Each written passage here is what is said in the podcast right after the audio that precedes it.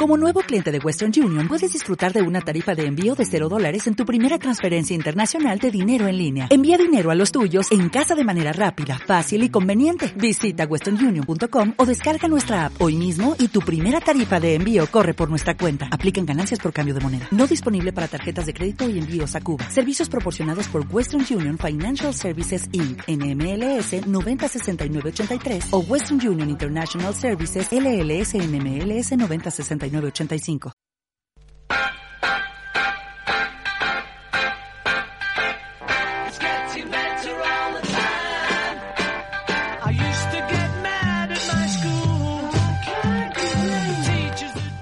Buenos días, bienvenidas y bienvenidos a la tercera temporada de Acción en las Aulas, un espacio dedicado a compartir y reflexionar sobre las buenas prácticas educativas innovadoras dentro y fuera del aula un tiempo de radio en la UMH que podéis encontrar en la plataforma Eduinotix, dedicada a visibilizar experiencias de transformación en las escuelas, en los institutos incluso aquí, en la universidad.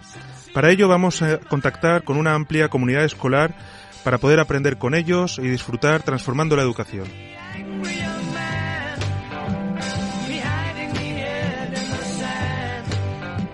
Soy José Antonio Serrano, profesor del máster del profesorado de aquí, de la UMH, y también soy docente en el Instituto de la Asunción de Elche. Y contamos con la colaboración esta mañana con Sergio Jabaloy en los controles. Empezamos.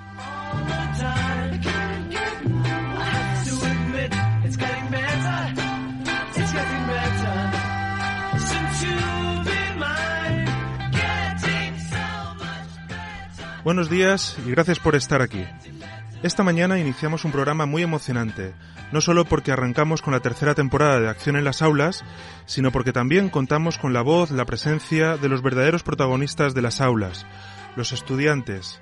Y esta mañana, para ayudarnos a arrancar con fuerza, nos han querido visitar los estudiantes del IES La Asunción de Elche, que además, por ser mis alumnos en este centro, han formado parte del equipo radiofónico de La Asunción Axio y con ellos vamos a conocer sus ilusiones y expectativas para este curso que se inauguró oficialmente en la UMH la pasada semana.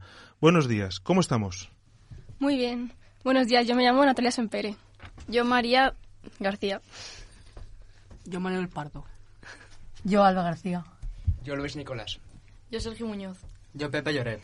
Yo Sergio Sánchez. Yo Consuelo Trujillo. Yo Victoria Sempere. Yo Daniela Muñoz. Yo Lorena Torregrosa. Bueno, menuda, menuda banda, ¿eh? Menudo grupo. Bueno, pues buenos días. Y este grupo tan numeroso de, estudiantes es muy, muy simpático, ¿eh? muy interesante porque tenemos tanto a estudiantes de primero de la ESO como de tercero y también de segundo de bachillerato. Es decir, que tenemos un poco un poco de todos los niveles, de todas las miradas que nos pueden ofrecer en un instituto de secundaria. A continuación, después de conocer vuestras expectativas, después de conocer un poquito vuestras ilusiones en este curso que empezamos, también deciros a, los radioyentes que hoy contaremos con una entrevista muy interesante con el editor del blog del país, Red de Escuelas, que, es un especialista en innovación educativa, en experiencias transformadoras, y con él charlaremos un ratito para conocer qué iniciativas mm, pues le han parecido más interesantes y bueno, conoceremos ese tipo de, experiencias. Pero ahora vamos con los, con los compañeros de aquí de, la Asunción un poquito. ¿eh? Entonces, bueno, ¿quién ha empezado este, este año en, la Asunción? ¿Quién es, quién es ¿Lorena? Sí. ¿Y quién más? Daniela. Victoria y Consuelo. Eh, lleváis un mes, hemos eh, acabado de mm. empezar, ¿verdad? ¿Y qué tal? ¿Cómo, cómo os encontráis en, en otro nivel, en secundaria? ¿Habéis pasado del cole? ¿Qué tal estos primeros días? Pues por ahora lo llevamos bien. Tampoco hemos notado mucho cambio, pero bueno, ya veremos. Muy bien. ¿Bien? Sí. Fenomenal. A gusto. A gusto, bien. y, y, luego tenemos otro, otro grupo, ¿eh? Sergio, Pepe, que ya están en tercero de la ESO, ¿verdad? Sí. ¿Bien? Sí. O, mal que han terminado las vacaciones. Bastante bien a empezar. Sí. Bueno, ¿qué tal, qué tal Manolo?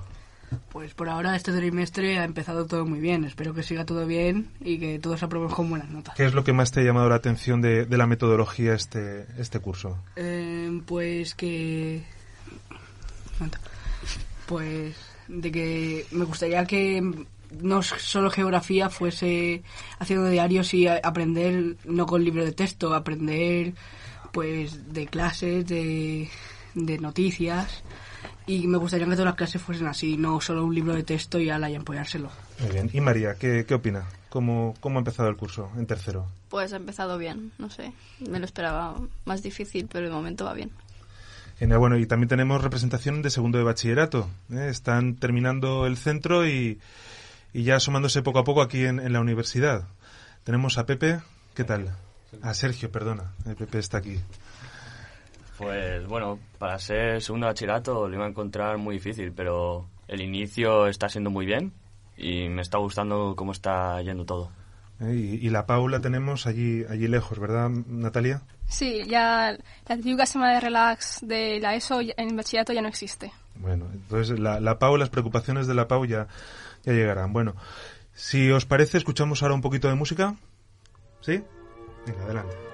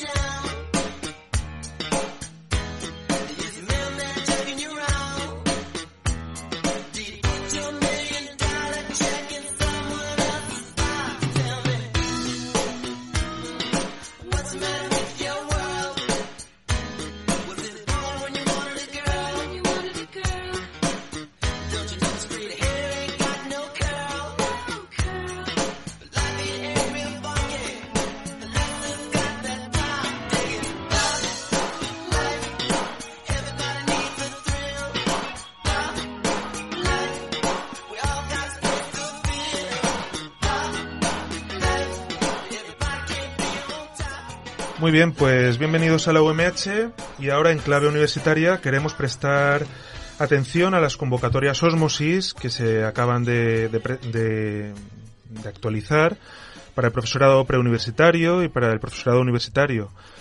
Vamos con la primera. ¿Quién se anima a comunicar esta noticia sobre Osmosis? ¿Sergio? Eh, sí.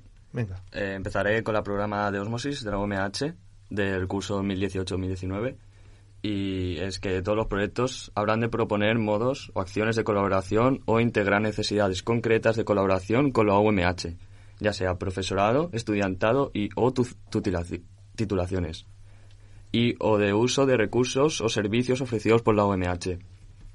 No tendrán cabida en este programa proyectos autónomos abordados íntegramente por el centro, por el centro proponentes y la colaboración de la UMH. Además, todos los proyectos pro propuestos habrán de considerar entre sus objetivos algunos de los siguientes. Pues distintos apartados que nos va a recordar Natalia, pero quería subrayar esta, esta idea. El, la propuesta de Osmosis del 2018-2019 eh, busca mayor colaboración eh, entre los institutos de secundaria y, y la universidad. Eh, institutos de secundaria que pueden ser de, de, toda la provincia. Recordamos que nos escuchan desde el campus de Orihuela, nos escuchan aquí en el campus de Elche, en San Juan de Alacant y, y en Altea. en distintos diales. Tenemos un campus muy, muy abierto por toda la provincia y es una gran oportunidad para, para realizar grandes proyectos y que se suman numerosos, numerosos centros. Natalia, ¿qué, qué, ¿Qué objetivos, hacia quién va dirigida esta propuesta de Osmosis? Bien, esta propuesta está dirigida al profesorado no universitario, ejerciendo, ejerciendo docencia en centros universitarios de titularidad pública o privada, sostenidos con fondos públicos en el entorno de la UMH. También está dirigida a centros educativos no universitarios de titularidad pública o privada, sostenidos con fondos públicos en el entorno de la Universidad Miguel Hernández. Además, también pueden participar asesorías de formación del CEFIRE o de Centros de Información, Investigación y Recursos Educativos de la Comunidad Valenciana. Todos ellos pueden recurrir, recurrir a nivel individual, en equipo o por centro, o incluso por agrupación de centros o profesorado de varios centros. Muy bien, y recordamos que las tendencias clave que sigue esta propuesta pues trata de generar creatividad e innovación e iniciativa educativa, promover enfoques de aprendizaje activo más profundo, la llamada metacognición, atender a la medición del aprendizaje en términos competenciales, rediseñar los espacios de aprendizaje para promover metodologías activas y más significativas en el aprendizaje, promover la programación, promover el aprendizaje integrado en disciplinas STEM. ¿Y hasta cuándo se pueden presentar dichos proyectos? El plazo límite lo tendremos hasta el 31 de octubre de este 2018. Muy bien, es decir, que todavía tenemos un mes por delante, tres semanas, en el cual podemos organizar, diseñar y animar a los compañeros a que lancen sus propuestas aquí al, a la web de, del Vicerrectorado de Innovación de, de la UMH. Muy bien, y dentro de, esta, de este diseño, de este proyecto para la transformación educativa, desde el Vicerrectorado de Investigación e Innovación, eh, también se lanza una propuesta para profesorado universitario. ¿Verdad, Consuelo? Sí. El Programa de Innovación Educativa Universitaria PIEU UMH es una iniciativa del Vicerrectorado de Investigación e Innovación y del Vicerrectorado de Planificación de la Universidad Miguel Hernández. Ahora vamos a recordar las tendencias clave que persigue. Tendencias clave. Promover la creatividad, innovación e iniciativa, aprendiendo sobre la resolución de problemas reales, promover enfoques de aprendizaje activo y más profundo, atender a la mediación del aprendizaje en términos competenciales, rediseñar los espacios de aprendizaje para promover metodologías activas y más significativas en el aprendizaje, promover el diseño de experiencias de aprendizaje semipresencial y promover el aprendizaje colaborativo. Muy bien muy importante el, tema del aprendizaje colaborativo. Bueno, y para este para esta propuesta PIEU, eh, pues tenemos también unas fechas pues que podemos ver en la web de, del vicerrectorado. Las fechas son más amplias que, que el proyecto Osmosis dirigido para secundaria. Al ser a nivel universitario, pues vamos a empezar con un 9 de octubre, cuando encontramos el plazo límite para proponer proyectos de inscripción en la jornada de mejora. El día 18 de octubre tendremos la tercera jornada de mejora sobre innovación en la UMH, donde tendremos la presentación de las propuestas iniciales para, para mejorar, ¿eh? para ir puliendo esas eh, iniciativas eh, que encontramos o, ofrecemos en un primer momento.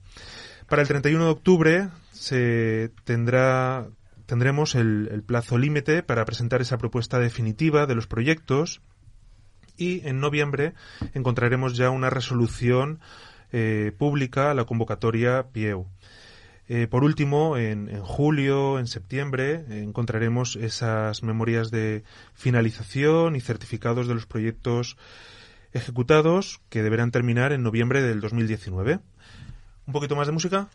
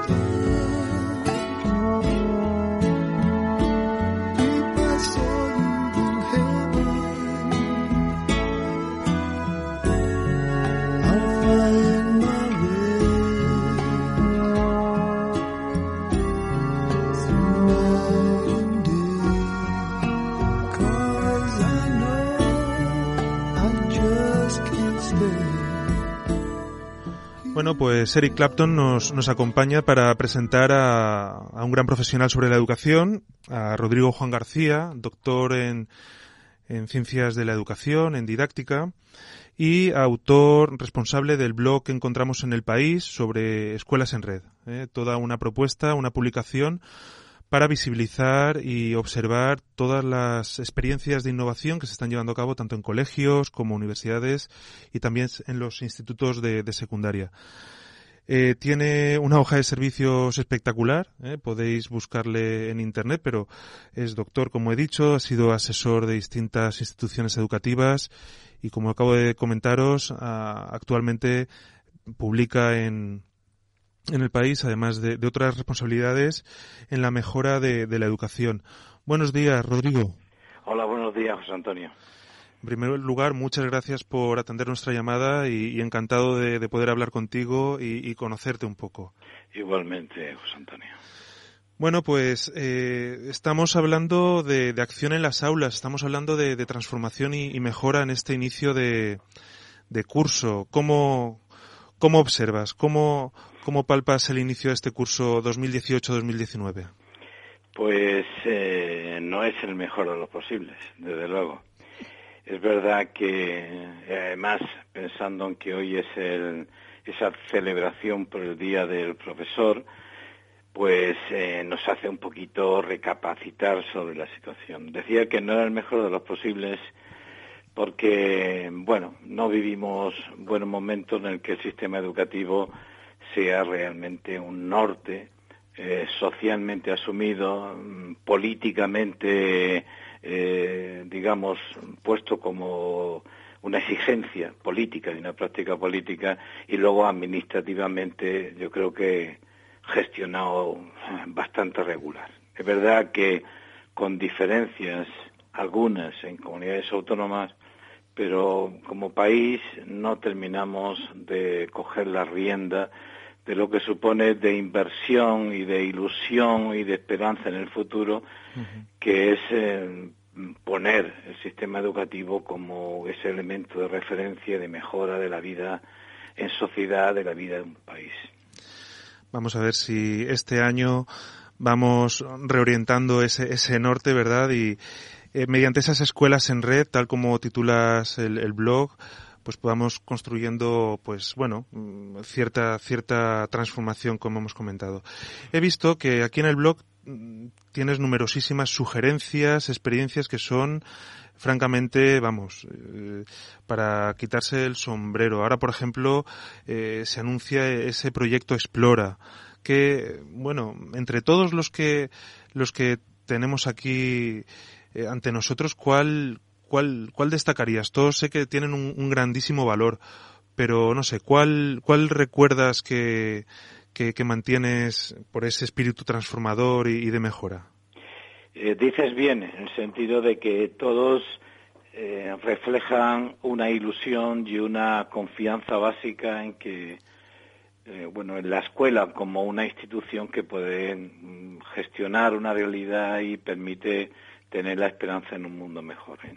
Lo digo porque hay veces en que el resultado no es tan, entre comillas, brillante, porque las circunstancias son difíciles y en otros eh, casos el apoyo institucional de la comunidad educativa, de las administraciones, ha hecho que eh, a veces pequeños impulsos tengan unos impactos enormes. ¿eh? Uh -huh. Es difícil, eh, casi si os parece, eh, voy a comentar un poquito algunos claro. por etapas educativas, porque es muy, muy diferente uh -huh. entre una escolita infantil de 0 a 3 años o una enseñanza de adultos o sí. un bachillerato, ¿no? Entonces, voy a comentar o simplemente, eh, bueno, eh, referir algunos, sí, algunas experiencias que a mí personalmente me han conmovido. Muy bien. Por ejemplo, ahora mismo que me lo dice, me estoy acordando, en el ámbito de las escuelas infantiles, aquí en Madrid hay una tradición de escolarización del alumnado de 0 a 6 años, pero de 0 a 3 tenía una tradición muy importante y de hecho aparecían unas escuelas que eh, escolarizaba alumnos directamente de 0 a 6, de tal manera que la etapa educativa tenía entidad. Eso ha sido, digamos, eh, la inversión en este ámbito se ha ido deteriorando y actualmente quedan muy poquitas escuelas de 0 a 6 y las que quedan como escuelitas infantiles son escuelitas de 0 a 3 que se complementan luego con el 3-6 en los colegios. ¿eh?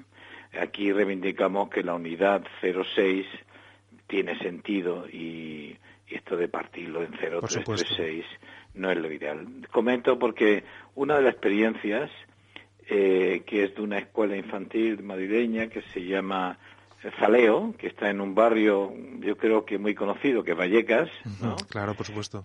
Por supuesto, pues eh, lleva una tradición de, eh, entre otras cosas, por ejemplo, eh, me conmueve como las artes es el elemento que pivota las relaciones de cuidado que se establecen con las familias, entre los alumnos y el propio profesorado. Eh, de tal manera que eh, el cuidado en las relaciones tiene que tiene un componente de belleza y al mismo tiempo el papel tan fundamental que tienen las comunidades educativas donde eh, en este caso las familias el barrio donde da la sensación que entre la escuela los vecinos y los propias familias no hay ninguna puerta de separación hay una continuidad ¿eh? que hace que, mm, bueno, mm, sean chicos con una capacidad creativa sorprendente. Uno de los, eh, me acuerdo uno de los blogs comentaba eh, cómo ellos, ayudados por los profesores, elaboraron pequeñas escenas eh, de vídeo a modo de montaje de película de lo que sucedía en su escuelita y lo estrenaron en la Filmoteca Nacional, la película.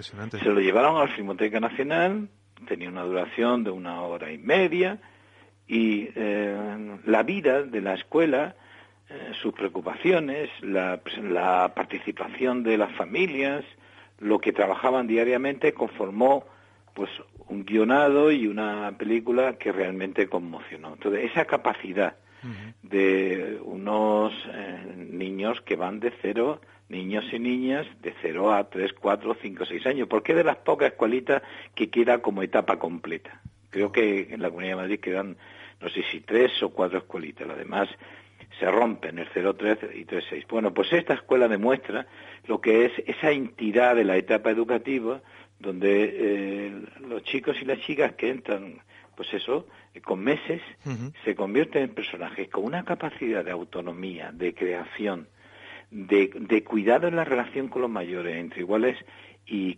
que es conmovedor. Y lo mismo te están haciendo con un pequeño eh, con un pequeño una aplicación de dibujo, pues están utilizando el ordenador, como están haciendo un collage, como están haciendo con otra serie de materiales, hacen montajes de vídeo, de fotografía, con una facilidad tremenda, pero al mismo tiempo con un sentido estético sorprendente bueno, me conmueve. Bueno, en fin, eso es un ejemplo de una escuelita infantil. Por ejemplo, hay otra escuelita infantil que realmente conmueve también, que es Pino Olivo en Marbella. Ah, sí, sí, sí. Esa es una escuela donde lo que es el sentido profundo de la democracia y el tomarse en serio eh, lo que es la infancia se denota porque fueron ellos los que elaboraron un proyecto de cómo querían el patio.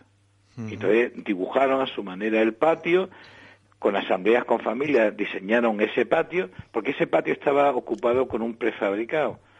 Y lo, con el tiempo el prefabricado desapareció y apareció un, pues, un espacio libre. Pues ellos diseñaron ese patio con las plantas, los modos de, regadío, eh, los padres colaboraron con el profesorado en la distribución de eh, bueno pues de plantas objeto de decoración etcétera con un apoyo muy interesante y muy decidido por parte del ayuntamiento y donde ellos gestionaron su, su, su patio. Ese patio eh, está cuidadísimo si es que lo han hecho ellos es su patio. Un espacio tan tan estratégico tan estratégico como es el, patio verdad que claro claro claro. Bueno, eh, por citar, por ejemplo, en primaria hay una escuela también interesantísima que está es un barrio de, de Málaga, el colegio se llama La Vicinaga, es la, el nombre de esta planta tan típica y característica de Málaga también, que es un colegio de infantería y primaria donde eh, todo su trabajo es en base a proyectos. Pero mm, los proyectos medioambientales, en los proyectos decoraron todo el colegio, por ejemplo, decidieron y pintaron con las familias e hicieron del, del colegio, que era un lugar, bueno, pues con azules, verdes, grises, algo triste, una estética sorprendente. Y todo se decide en las entradas al colegio, en el patio, forman una gran rueda, discuten los temas fundamentales que lo afectan a todos y deciden aquellos contenidos que van a trabajar. Las agrupaciones que hacen son interniveles y al mismo tiempo todo a base de proyectos de, investigación.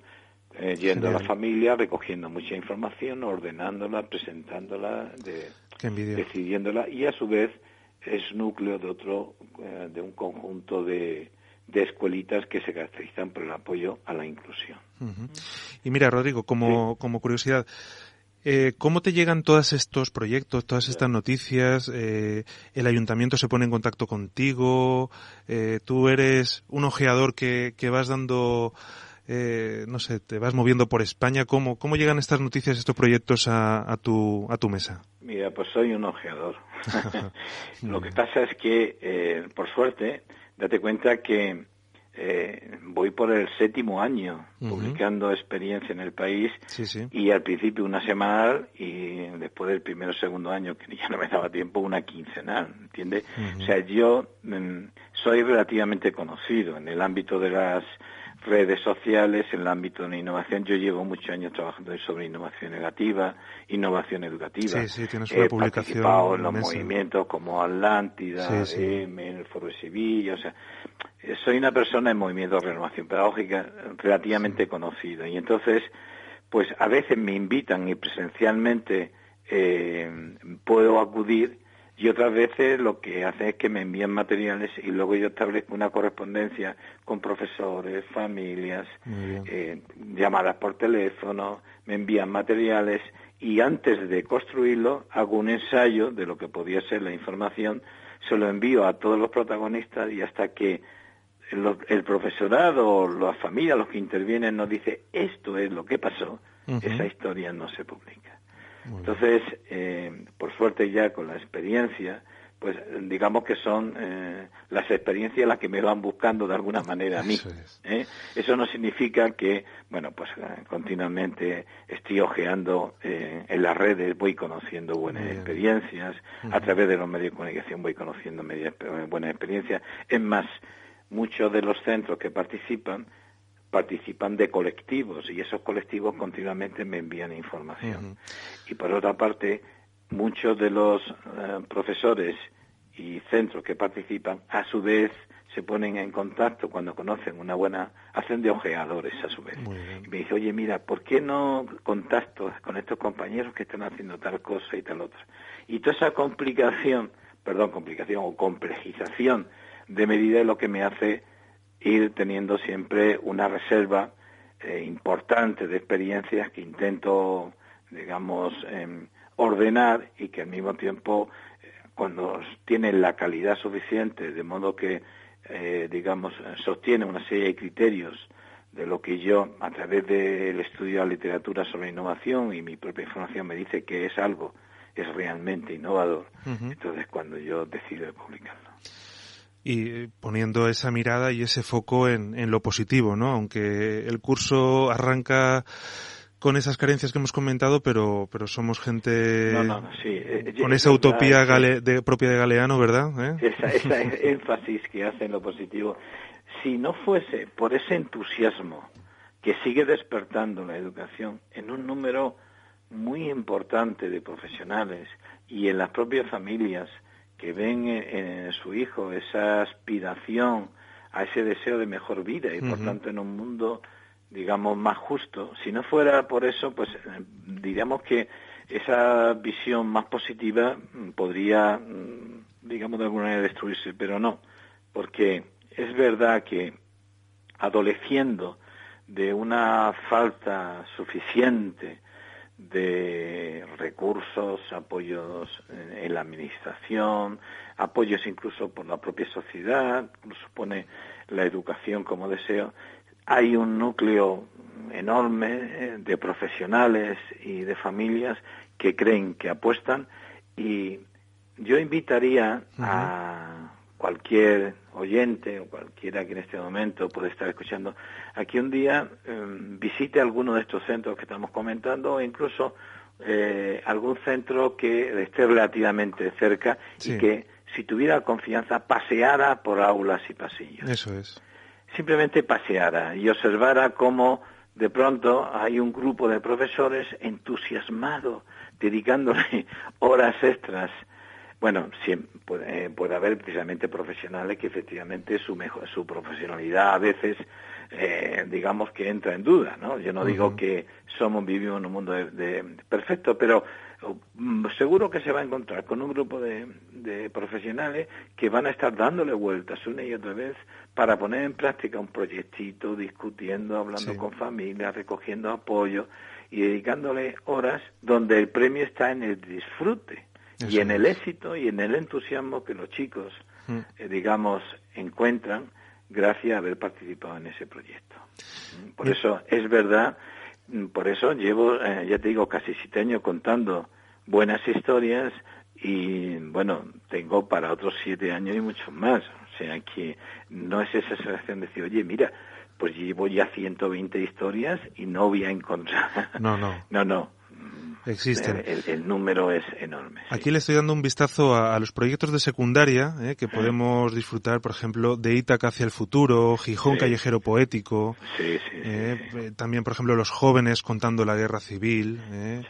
O sea, son, son experiencias increíbles. Ese trabajo intergeneracional, esa cultura del cuidado, ¿no? De, del empatizar y, y dignificar al otro que, me parece muy, muy importante porque en ocasiones, tanto a unos como a otros, pues en ocasiones parece que, que, no compartamos ni el mismo lugar ni el mismo tiempo. Y, no, estamos aquí todos involucrados y, y son experiencias muy, muy ricas.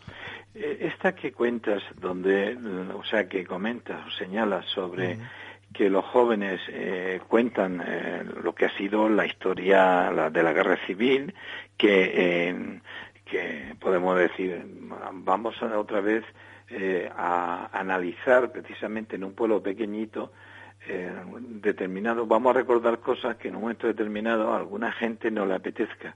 Pero si tuvieras con qué alegría los mayores se abren a los jóvenes del instituto a contar qué sucedió, contar su visión, si tuviera la complicidad emocional que surge entre los chicos que eh, van a recoger datos de primera mano, aparte de indagar complementariamente en, libros, materiales, vídeos, etcétera, van directamente a la primera fuente, que son pues aquellos mayores que han vivido determinados sucesos de esa historia reciente. Y la relación que se queda entre ellos es tan emocionalmente positiva que lo que aprenden, que es mucho, porque ya no se le van a olvidar, o sea, ese tipo de experiencia que hacen en grupo, que hacen como en, en, pandillas, yendo a, a, los mayores de la ciudad, luego tienen que recoger esa información, luego elaboran sus propios vídeos con los materiales, con fotos, con imágenes, luego se graban todas las entrevistas. Todas las competencias la en marcha. La discuten entre ellos. Vamos, no se olvida lo sucedido con una vivencia personal enorme, pero incluso por encima de eso, que es, digamos, una preocupación por un aprendizaje de datos, de ideas, de conceptos, de modos de vida, está esa vinculación en el que el mayor se siente útil, su experiencia es valorada y el menor se encuentra que se convierte en un pequeño investigador. Sí. Un proyecto... Esa sensación, desde luego, es fantástica y además cumplimos lo que una institución eh, educativa le da sentido y es que está educando. Y educar es capacidad para ponerse en lugar del otro y con el otro construir juntos un proyecto, una idea de pueblo, de realidad, de relación. Eso es educar y estos proyectos en muchos casos lo están consiguiendo. Y Cada vez más se vincula el entorno como realidad que eh, facilita datos conocimientos para que la escuela se nutra de esa realidad y abra sus puertas precisamente a ese entorno. Planteando eh, soluciones o propuestas de solución o como mínimo eh, mirando a, a, cuestiones que tenemos en el presente y cada vez eh, eh, se han quedado para, para siempre. La cuestión de la inmigración, la cuestión de las fronteras y la cuestión de la de la, de la exclusión, ¿no? Cuando hablamos de exclusiones de, de, de género, de pobreza, es decir, la, la, escuela no puede mirar a otro lado. Eh, eh esta cuestión es para, para que realices alguna reflexión en torno al, al paradigma, a la metodología del aprendizaje-servicio, ¿no? Yeah. Estamos hablando, yeah. yo creo que, que, que es un, un, una mirada ante el aula no sencilla, no todo el profesorado eh, bueno, pues hay, hace falta una formación, una preparación, pero, pero creo que, que, es una de las respuestas más honestas que podemos dar desde, desde las aulas. Aquí, por ejemplo, veo aspectos como Refugees Welcome, Estudiantes sin Frontera. Sí, sí, sí.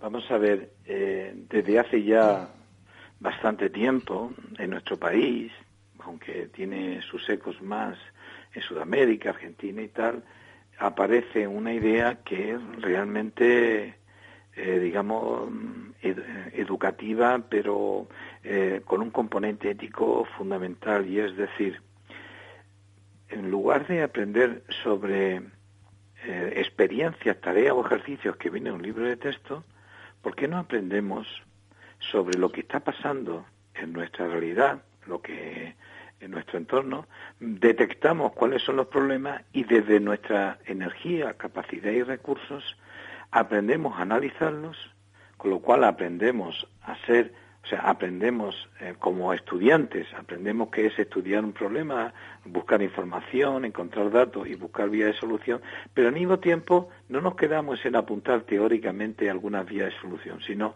ponemos nuestra energía a solucionarlo. Esa energía puesta de, manera voluntaria, mejorando algunas condiciones de vida de nuestro entorno, es el nutriente que luego en la escuela o paralelamente me sirve como gran elemento motivador para aprender, aprender a diseñar un problema, poder analizarlo, buscar datos, contrastarlo, establecer alguna hipótesis y hacer luego que llamamos un prototipo, un ensayo de solución uh -huh. que lo llevamos al entorno cercano a ver si esa solución se puede implementar. Eso genera todo un metaanálisis en el aprendiz que, mmm, bueno, encomiable, pero al uh -huh. mismo tiempo está aprendiendo desde muy pequeño que su tarea o su labor como persona se dignifica en la medida que está haciendo la vida agradable o facilitando alguna solución a los, a los cohabitantes de ese entorno gracias a su propio esfuerzo. Me estoy acordando ahora uh -huh. de uno de los muchos proyectos. Eh, eh, hay uno que se llama Capacitados, uh -huh. que consiste en que creo que este surgió en, en la ciudad de Ceuta. Entonces, eh, bueno, estuvieron analizando cómo un, un, compañero suyo iba en silla de ruedas después de un tuvo un accidente de tráfico y iba en silla de ruedas y comprobaron que no podía moverse ni por los pasillos, ni por la entrada no entraba bien, ni en las mesas, podía ir con la silla de ruedas y tal. Y dijeron, se dieron cuenta los chavales, uh -huh. diciendo al profesorado, esto, esto, esto es imposible. Y a raíz de eso empezaron a hacer algunas adaptaciones en el, en el que por desgracia este chico, se, que, o sea, no que fue el que estuviera en silla de ruedas de una manera transitoria, sino que el problema es que se quedaba en la silla de ruedas. Uh -huh. Entonces estuvieron pensando en hacer soluciones, pero se dieron cuenta que las soluciones no eran solamente para ese chico en la escuela, que había muchos discapacitados en el lugar donde vivían. Y empezaron a tomar medidas de las aceras, de los aparcamientos, de eh, los pasos de peatones y elaboraron todo un decálogo, no un decálogo, sino una especie de mapa topográfico de lugares donde cualquier persona con discapacidad o con problemas de movilidad no podían trasladarse. Fueron al pleno del ayuntamiento y el ayuntamiento tomó como un primer estudio para que en las modelaciones, o sea, las modificaciones urbanísticas, fuera un, estudio de partida para hacer eh, modificaciones para hacer que precisamente el, la ciudad, el pueblo, es que no recuerdo si era Ceuta, sí, no sé, ahora me, no me acuerdo exactamente la localidad, pero eh, el ayuntamiento lo toma, es más, se formó una especie de grupo de movilidad donde son consultados periódicamente con los proyectos de modificaciones urbanísticas para a estos chicos para eh, comprobar o para verificar la calidad de, movilidad que tiene esa ciudad. Ese es un proyecto de aprendizaje-servicio. Ellos han aprendido eh, sistema métrico decimal, han aprendido cálculo y matemática, han aprendido a hacer cuestionarios, han hecho proyectos, han hecho croquis de dibujo, han puesto en juego una gran cantidad de competencias, pero es que luego han hecho un proyecto que han llevado al, ayuntamiento, el ayuntamiento lo aprueba en pleno y se convierte en interlocutores con la comisión que tiene el propio apartamento, apartamento, perdón, el propio ayuntamiento para los planes de, de mejora de movilidad y son interlocutores. Fijaros lo que han aprendido estos chicos instrumentalmente, cognitivamente, emocionalmente, desde el punto de vista de procedimental, de investigación, de aprender a aprender, pero al mismo tiempo cómo empiezan a participar desde jóvenes en decidir cómo quieren la ciudad en la que van a vivir. Yo no sé si consigo trasladaros la riqueza que tiene esto frente a lección 22, ejercicio 18. Llega, llega hasta la Universidad Miguel Hernández de, de Elche toda esa ilusión. Rodrigo, la verdad es que queda un gran camino por, por, recorrer. Acabamos de, de comunicar antes de, contactar contigo la propuesta, la nueva convocatoria Osmosis, que son proyectos de, de mejora, de, también de complicidad, ¿no? Y de escuelas en red entre centros de secundaria y la universidad. ¿eh? Se han realizado en un par de, de ocasiones, en dos años anteriores, han habido convocatorias muy interesantes. Y la verdad es que esa, ese yo creo que es el, itinerario, ¿no? O, la ruta que deberíamos entre todos eh, construir, ¿no? Por eso el hecho de este programa aquí en este espacio de la Universidad Miguel Hernández y, y la verdad es que eh, muy muy contentos, muy alegres de, de, poder escucharte y compartir este este tipo de relato y de discurso. La universidad durante mucho tiempo eh, ha podido o ha querido, se ha montado de alguna manera el conocimiento, eh, digamos, de alguna manera paralela a la práctica docente. Yo creo que cada vez hay evidencias más claras de acercamiento, por suerte, es otro elemento de lo que tenemos que empezar a sentirnos satisfechos, donde la universidad sabe que no hay una ruptura entre quien investiga o conoce o quien practica entre el saber famoso y el saber hacer.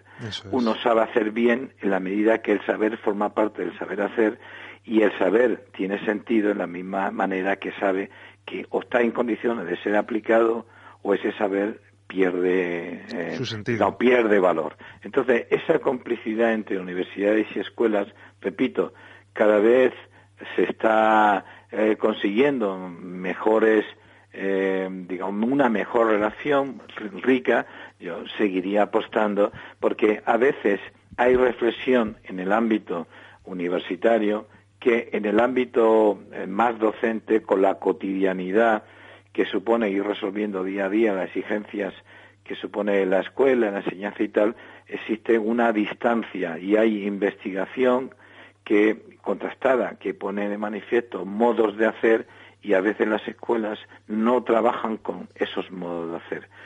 Bueno, pues eh, eso solamente no se hace de arriba abajo, eso se hace de una manera como vasos comunicantes, trabajando universidad y centros, universidad e instituciones educativas con una complicidad natural, donde los centros tengan un acceso fácil a ese conocimiento que la universidad elabora y donde la, universidad elabora gracias a la complicidad que tiene con los profesionales que día a día construyen esa enseñanza y ese aprendizaje que se hace en los centros. Muy bien, pues nos parecen claves magníficas para, para este preámbulo de, de Osmosis, el proyecto de la Universidad Miguel Hernández entre centros y universidad. Por mi parte, Rodrigo, mm, agradecerte tu labor, eh, tu, tu, ilusión y con ganas ya de, volver a escucharte, leerte y, poder verte pronto para, para construir esta transformación educativa. Pues nada, muchas gracias a todas y a todos, muchas gracias a ti y bueno, blog invitado. Estás invitado aquí en la Universidad Miguel Hernández a venir cuando, cuando quieras. ¿eh? O sea no, no, que- yo sería eh, ideal, pero es verdad que el trabajo diario eh, te hace dificultades. Pero en fin, no, no a su vez yo estaría encantado. Si llega algún momento, Muy bien. bueno, y surge alguna circunstancia que creáis oportuno, pues con cierto tiempo mm, trataría de arreglarlo porque eh, ese diálogo para mí es fundamental. Eh, Si no, tenemos el blog. Sí, sí, sí. Y bueno, pero en fin, simplemente deciros que el blog precisamente se va manteniendo gracias al apoyo que eh, José Antonio realmente sé que da al blog con esta entrevista incluso y con el apoyo de todos, es decir, el mantener este eh, espacio solo para educación en un periódico de esta tirada es porque eh, digamos hay lectores de esa de ese espacio. Animaros, yo seguiré trabajando con toda ilusión del mundo porque a mí la educación me encanta y bueno, pues animaros también a seguir con esa misma ilusión, entre todo mejorando esa escuela y mejorando la sociedad, haciendo que sea un poquito más justa. Muy bien, pues un abrazo, Rodrigo, y hasta pronto. Gracias, Antonio. Hasta pronto. Adiós.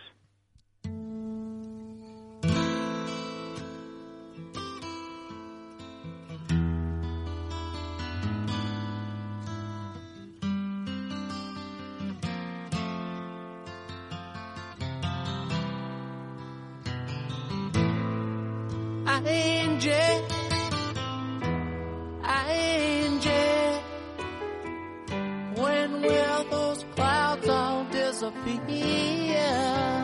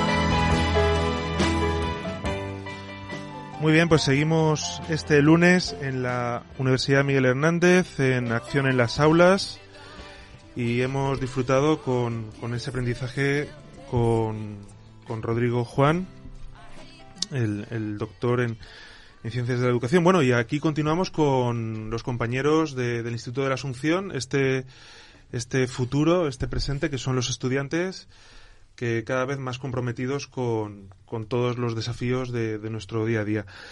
Bueno, aquí buena parte de, de los alumnos participaron en la experiencia radiofónica de la Asunción Axio, ¿eh? que realizamos en el Instituto de la Asunción. Alba, ¿qué, qué destacarías de aquella experiencia? Bueno, yo destacaría principalmente que fue una experiencia que un poco así innovadora, porque nunca la había vivido antes, y que me gustó como para, no como actividad obligatoria, sino en fin, para que muchos alumnos lo pudieran hacer. Y, y bueno, para ser una actividad educativa es mucho mejor que estar en el aula todo el día metidos y ¿Qué hacíamos en la radio? ¿Qué, qué, qué desarrollabas? Bueno, principalmente, eh, más bien temas de la comunidad, lo que hacíamos los alumnos en clase, que nos gustaba, aficiones y... Los proyectos, ¿no? Sí, proyectos. ¿Te acuerdas de algún proyecto interesante realizado en primero, segundo de la ESO que, que llevamos en la radio? Sí, eh, a ver, el de geografía, por ejemplo, como los trabajos que hacíamos en el aula, las exposiciones, el trabajo en equipo, en grupos y... Muy bien. En tercero me, me acuerdo, ¿eh? vosotros lo realizaréis este año, pero comparábamos la ciudad, la situación actual de la ciudad y nos imaginamos la ciudad como la queremos dentro de 10 años. ¿eh? La titulamos El Quina, Quina Ciutat Volem, ¿no? Hacemos una proyección de ciudad, analizamos la situación des- desde distintos sectores, ¿eh? la economía, la sociedad, la, la cultura, la comparamos con otras políticas de otras ciudades y, y imaginamos, creamos. A veces los alumnos o el día a día nos lleva a, a olvidarnos que es muy importante soñar, que nos lo recordaba también Eduardo Galeano, y nos imaginamos qué tipo de ciudad o, provincia queremos dentro de, de 10 años. ¿eh? Y todo eso, pues hacemos un documento y lo comunicamos y algún día pues se lo presentamos también a, la gente del ayuntamiento. ¿eh? Un día también, como nos ha comentado Rodrigo, iremos a algún pleno y, y expondremos las, las necesidades de, de los futuros ciudadanos. Bueno, ya ciudadanos. ¿eh? Eh, ¿Qué más? Y para este curso, ¿qué, qué esperáis? ¿Qué, ¿Qué os gustaría abordar? ¿Qué proyecto? Eh, Pepe, Sergio. Pues a mí me gustaría hacer un, un proyecto más que nada de, de, no- de que no que sea estudiar siempre eh, en, en lo- en los libros, de que sea hacer va- varias excursiones a si- sitios distintos donde se pueda aprender lo que aprendemos en los libros, pero en físico, vi- viéndolo tú mismo. Muy bien. Eh, esa- ese aspecto significativo que estábamos comentando y, y en todos los programas tratamos de subrayar. Eh, el próximo programa eh, trataremos de, de entrevistar algún compañero que ganó que ganó o, o que fue muy valorado en el proyecto Osmosis del pasado curso, eh, del pasado mm, junio del 2018. Por ejemplo, teníamos una propuesta muy interesante del Instituto de la Torreta de aquí de Elche, Serasitos Justiciats, que era una forma de, de investigar, de conocer el patrimonio más inmediato, las tradiciones de Elche, el misteri, el tema del palmeral. ¿eh? Lo traeremos aquí y escucharemos qué, qué significó esa, esa experiencia. Por otra parte, no sé si María quería comentar algún tipo de proyecto que quería desarrollar este año en, en tercero. Pues sí, un proyecto que hacemos todos los años, los de tercero y los de primero, es el TEI, que consiste en que un alumno de tercero pues acompaña a uno de primero y le ayuda por si tiene problemas o necesita algo en el primer curso. Es decir, una tutoría entre iguales, ¿no? Ese es el, TEI, ¿eh? una forma de acompañar, de, de, de generar vínculos, en, en definitiva, ¿no? En esa comunidad escolar entre el alumnado, ya en- entre los de tercero, que, que ya son más mayores, ¿verdad? Y los de primero que, que acaban de llegar. De alguna forma, estamos aquí construyendo un pequeño TEI, ¿verdad? En este grupo tan amplio Sí. de, de alumnos de primero, de tercero, incluso de, de segundo, ¿eh? Natalia se ha tenido que marchar, no se ha podido despedir. Y, y bueno, la, la verdad es que estoy muy contento de que hayáis venido todos esta mañana ¿eh? a poder hacer este programa, ¿eh? porque representáis esa acción en las aulas y, y el futuro y el futuro docente. Eh, Pepe, ¿qué, ¿qué esperas? ¿Qué te gustaría aprender de forma significativa? Bueno, pues este... Sergio, perdón, no Pepe, Sergio. Venga, más allá de más allá de, de Pau, más allá de la selectividad, ¿hay alguna materia o alguna asignatura que, que te gustaría trabajar de otra forma o aprender de otra forma? Eh, díselo aquí al profesor. Aprovecha los micrófonos. Bueno, podríamos poner ejemplo tuyo de, de tus clases porque no es solo el, la enseñanza tradicional de un libro, luego un examen, que puede que, por ejemplo, un día te salga mal y esa nota no represente lo que has aprendido en esos días. Así que puede que lo que me gustaría es que eh, las otras asignaturas mm, más didáctico, más ameno, no eh, que por ejemplo el profesor pues dé la clase un poco a su manera, que nos enseñe de otra forma Y claro, porque estamos arrastrando muchas asignaturas y eso, eh, por ejemplo, los últimos días de la semana, ya sea un viernes, un jueves, arrastramos mucho cansancio, entonces muchas asignaturas así pesadas nos puede hacer que perdamos mucho interés por esa clase y eso lo que haría sería retrasarnos.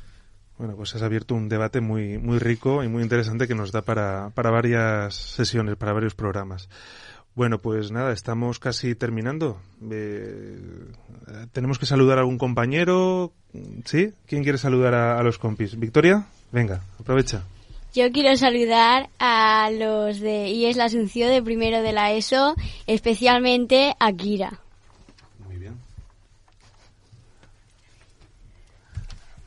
Eh, yo quiero dar un saludo a todos los que están cursando segundo bachillerato, no solo de Instituto de Asunción, y decir que podemos, podemos sacar todas las asignaturas y estudiar lo que queramos. Hombre, claro que sí. Venga, y a los de tercero nos saludamos, a los de tercero y a los de segundo y a todos los demás, ¿eh? Venga. Bueno, pues también darles un cordial saludo a nuestros compañeros de, de tercero, de todas las clases de tercero, y que se esfuercen, que el tercero se dice que es un curso que de segundo a tercero hay un gran paso, y que se se dice que es más complicado, pero lo llevamos bien y se puede pasar adelante. Y a los profesores también saludamos, ¿verdad? Venga. ¿Eh? Que se porten bien este año. Sí. Bueno, chicos, pues estamos escuchando la sintonía porque estamos terminando este primer programa de la tercera temporada de Acción en las Aulas. Eh, muchas gracias por habernos escuchado. Muchas gracias al doctor Rodrigo Juan García, que desde Madrid eh, hemos aprendido con él. Y bueno, este programa eh, podéis seguirlo, podéis eh, continuar escuchando los de las temporadas anteriores en la plataforma edunotixumh.es y seguirnos en Twitter en arroba edunotix.es. ¿Vale? Muchas gracias por estar aquí, que paséis buen lunes, nos vemos en un par de semanas. Adiós.